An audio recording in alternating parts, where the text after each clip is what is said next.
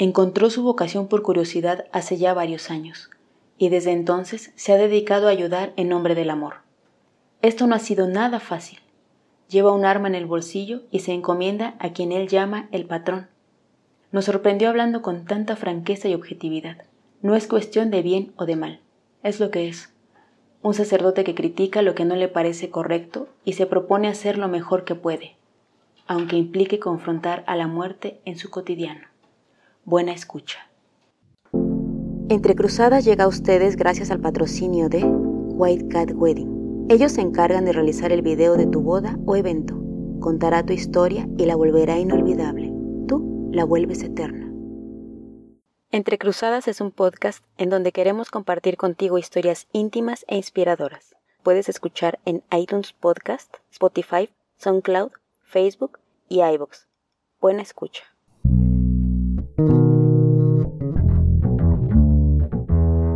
El mismo sol nos despierta todos día a día. Empezamos a movernos con distintos objetivos. En el camino algunos rostros que a la misma hora salen y sin decir nada se cruzan. Diferentes colores, aromas, sexos, deseos, anhelos, ilusiones, tristezas, alegrías. ¿Cuántas veces has mirado y pensado qué pasa con él o ella? Y si por un momento dejaras que pasara y su historia se juntara con la tuya, ¿qué pasa cuando las personas te cambian la vida? ¿Y tú? ¿Ya sabes qué te pasará hoy? Entre cruzadas, entre cruzadas. Hola,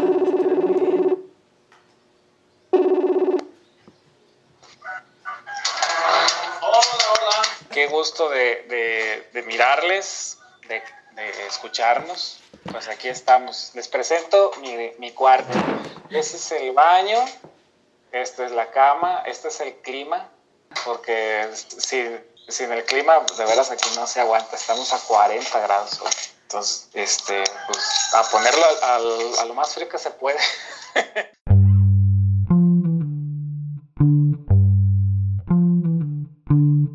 Primer episodio.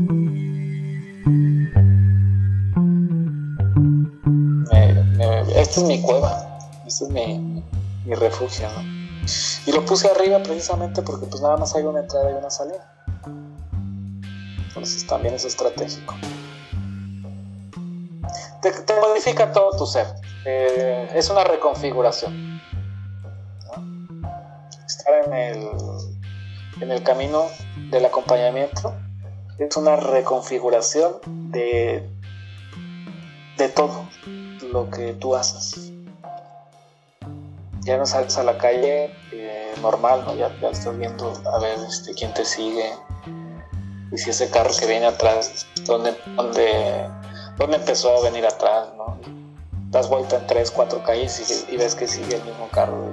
Pues, es una configuración, reconfiguración este, total. Es difícil. Si, si algo me pesa en, en el sentido pues de del acompañamiento es que a veces uno se siente solo. De, vez en cuando, yo sé. Por eso me compré una. No sé si vieron la mesa de billar que tengo aquí afuera. Tengo una, mesa de billar. Miren, déjense la así. Esta es una mesa de billar. Porque de alguna manera tengo que este, distraerme yo.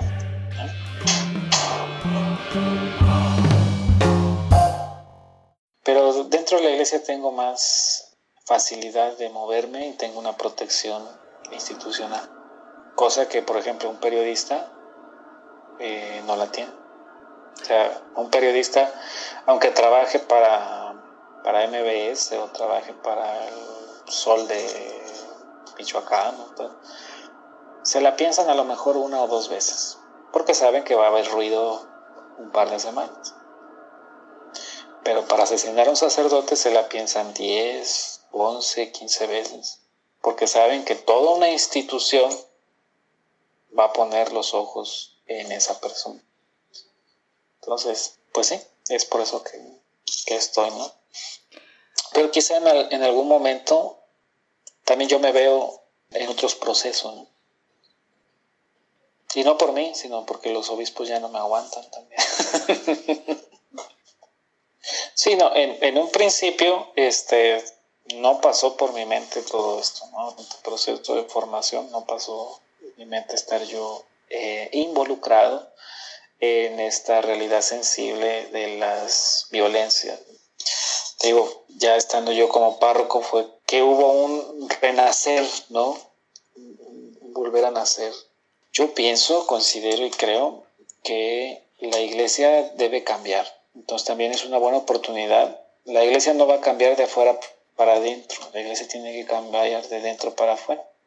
Y sí he visto también cambios, por ejemplo, en obispos que me atacaban, hoy me hablan para preguntarme alguna duda, ¿no? Que tiene, o cómo le hacen con ese caso, todos le tenemos miedo al cambio, le tenemos miedo a lo nuevo, pero cuando vas conociendo, el, el miedo va disminuyendo. Entonces, considero también que a veces me tienen miedo, que no tendrían por qué, pero le tienen miedo a, lo que pueda yo decir.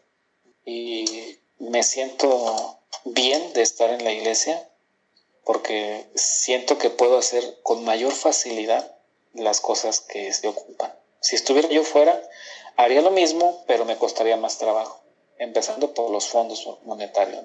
Aquí tenemos este, un recurso ilimitado. ¿Dónde lo tienes? Ni una asociación civil. Que eh, la iglesia, eh, en la iglesia es la portadora de la verdad.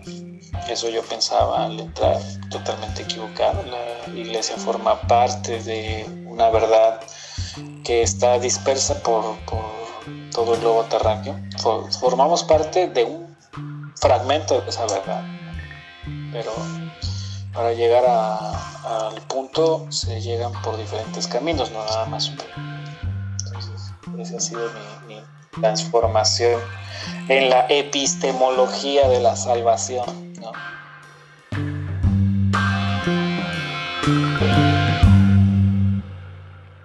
Me, ordené sacerdote el primero de junio del 2013. Encontré la vocación en el servicio, gracias a un migrante, allá en Tijuana. Cuando yo entré al seminario, que eh, yo, yo no entré con vocación, yo descubrí la vocación ahí con los migrantes, viviendo con ellos y, palpando su sufrimiento. Ahí dije, no, sí, este es mi camino, quiero servir, quiero, quiero estar delante y junto y atrás de, esta gente tan vulnerable, porque son vulnerables realmente. Tenía curiosidad de experimentar la vida de, convento, ¿no? De, encerrado. Entonces dije, pues vamos a probar, vamos a ver qué hay. Me invitó un sacerdote y, este, y adelante. Me iba a cumplir 20 años cuando ingresé. Es apático, ¿no? Yo, yo, yo tenía este, quizá otros planes. Familia, casarme. Eh, era yo medio noviero. Entonces yo quería mi familia, yo quería mis hijos. Y piensas nada más en ti, ¿no? Yo a esa edad nada más piensas en ti, en tu bienestar, en, lo que tú quieres. Pero pues yo me he dado cuenta que mis planes no son los planes del patrón. lo vas descubriendo. Es un, es un constante descubrir y redescubrir el camino. Es interesante cómo opera el patrón. La mayoría abrumados por la noticia. ¿Cómo que te vas a seminar? Sí, pues me voy. pero pues, La más desconsolada, abrumada y enfadada fue la novia que yo tenía. No, pero ¿cómo te vas a ir? ¿No? Hay pura bola de jotos, ¿no? Y fuera de esas, ¿no? Este, sí fue la, más abrumada, pero pues eh, me di cuenta que pues ni siquiera la amaba, ¿no? había un cariño nada más. Entonces me ganó más el sentimiento por entrar y doy gracias, de verdad, doy gracias a, a, esas, esas palabras, que muchas de, muchos, de esos, muchos de esos ruidos en la cabeza era, no vas a aguantar, tú no estás hecho para eso, ese no es tu camino, ¿no? El sacerdote con el que, el que yo le ayudaba como monaguillo desde niño, cuando le dije que iba al seminario me dijo, no, eso no es lo tuyo, no es lo tuyo. Y yo doy gracias porque este sacerdote me enseñó lo que no debe ser un sacerdote. Era un mal testimonio, era avaricioso, era, era cizañoso, era hipócrita. Yo lo digo porque yo conviví muchas veces con él, íbamos a ver un enfermo y jijiji, jajaja, saliendo y dice, ay, mugre vieja, olía miados. O sea, esas cosas yo las tengo muy, muy guardadas aquí y él me enseñó lo que no debe ser un sacerdote. Entonces, pues, cuando tomé la decisión, yo dije, voy a hacer la antítesis de, de este hombre, ¿no? Porque así como él, conozco muchos. Entonces, de por sí somos pocos sacerdotes y de los pocos, habemos muchos hijos de la tiznada, pues no, no se valen. Entonces, hay que, hay que hacer la diferencia siempre. Trato. No es, tampoco les digo que soy un santo, ¿no? Yo también ya he tenido errores, ya me he enamorado, ya, ya este, he tenido pues, algunos que veres con, mujeres, pero pues, ¿qué les digo? No soy hombre. lo que a mí me da consuelo es saber que el celibato pues no es, es bíblico, más bien es una política interna de la iglesia. Y por el contrario, San Pablo dice que el, el episcopo y el presbítero sean casados una sola vez. Entonces, este, pues ya las políticas internas de la iglesia pues pues imagínate, si muchos ni siquiera le hacen caso al Papa, ¿por qué le van a estar haciendo caso a las leyes de la iglesia? Entonces, somos una iglesia muy hipócrita. Pero en medio de toda esa oscuridad hay que ser rayos de luz, ¿no? O por lo menos un espejo que refleje la luz. Eso, esa, es, esa es la tirada. Eso es a lo que yo le tiro.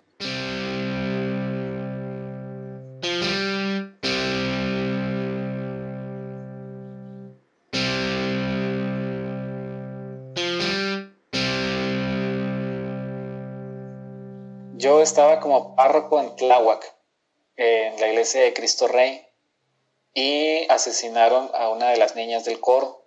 Estuvimos buscando el cuerpo, yo veía el dolor de la, de la familia, ¿no? Y el momento de quiebre fue cuando los acompañé al Ministerio Público y con esa indiferencia la señorita que nos atendió dijo, siéntese, sí, no es la única hija que han matado, una niña que han matado, tenemos muchas más. Entonces, esa insensibilidad, esa falta de caridad, de empatía con el dolor del otro, dije, chingue, no puede ser. Y no puede ser que yo nada más me limite a nada más eh, orar por ella, sino hay que, hay que hacer acciones. Entonces, ese fue el punto de que eso fue en eh, febrero del 2014. Y en septiembre de, del 2014, pues sucede eh, a nivel nacional este escándalo de los 43 normalistas desaparecidos. Y entonces la vida me juntó con, con el padre Alejandro Solalinde, ha sido mi, mi, mayor motor e impulsor de, de, la Defensoría de los Derechos Humanos, me invitó a que, a que trabajáramos juntos. Fui a Yotzinapa en el primer meeting, hicimos una Eucaristía, estábamos cuatro sacerdotes, la gente, eh, tienes que palpar ese dolor, ¿no? Tienes que estar ahí presente, tienes que vivir el, dolor para poder tener una opinión objetiva.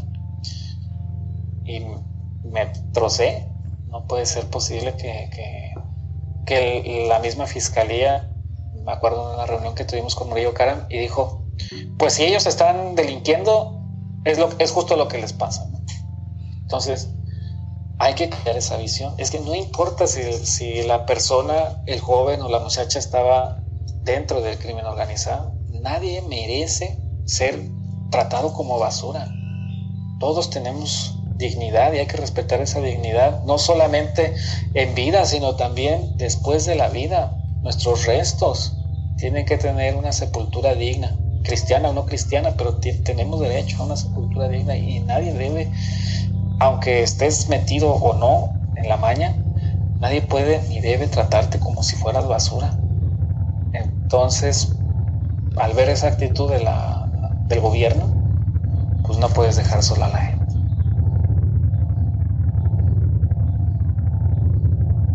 Yo estaba en el municipio de Coguayana, es, que colinda con, con Tecomán, con Colima.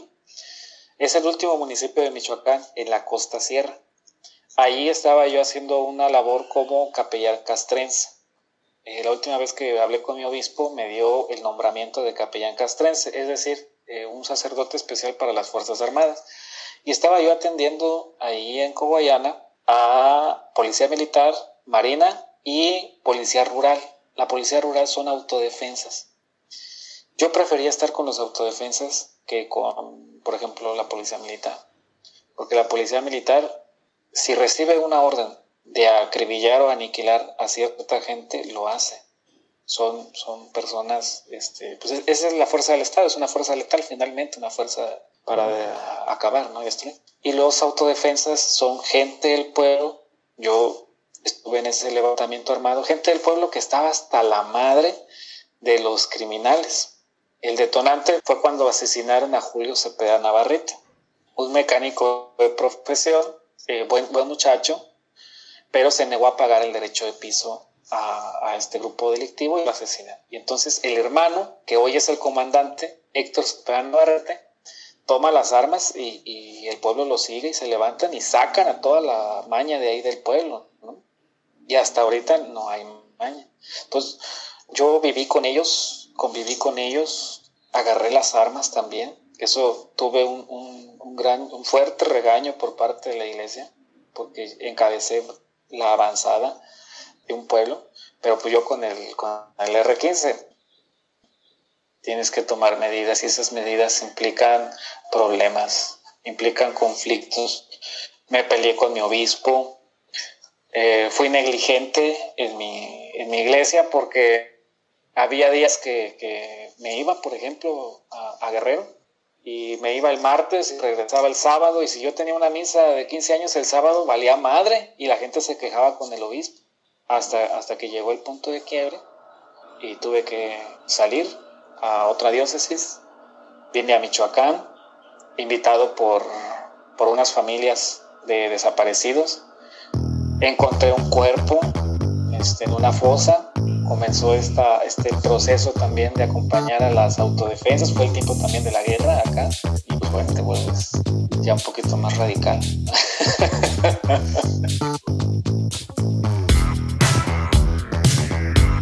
Continuará.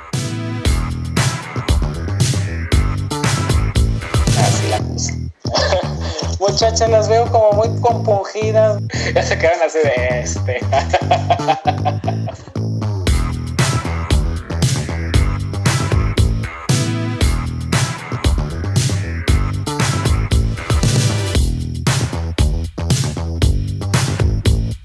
Entre cruzadas. Entre cruzadas. Si tú también tienes una historia que contar, escríbenos a entrecruzadaspodcast.gmail.com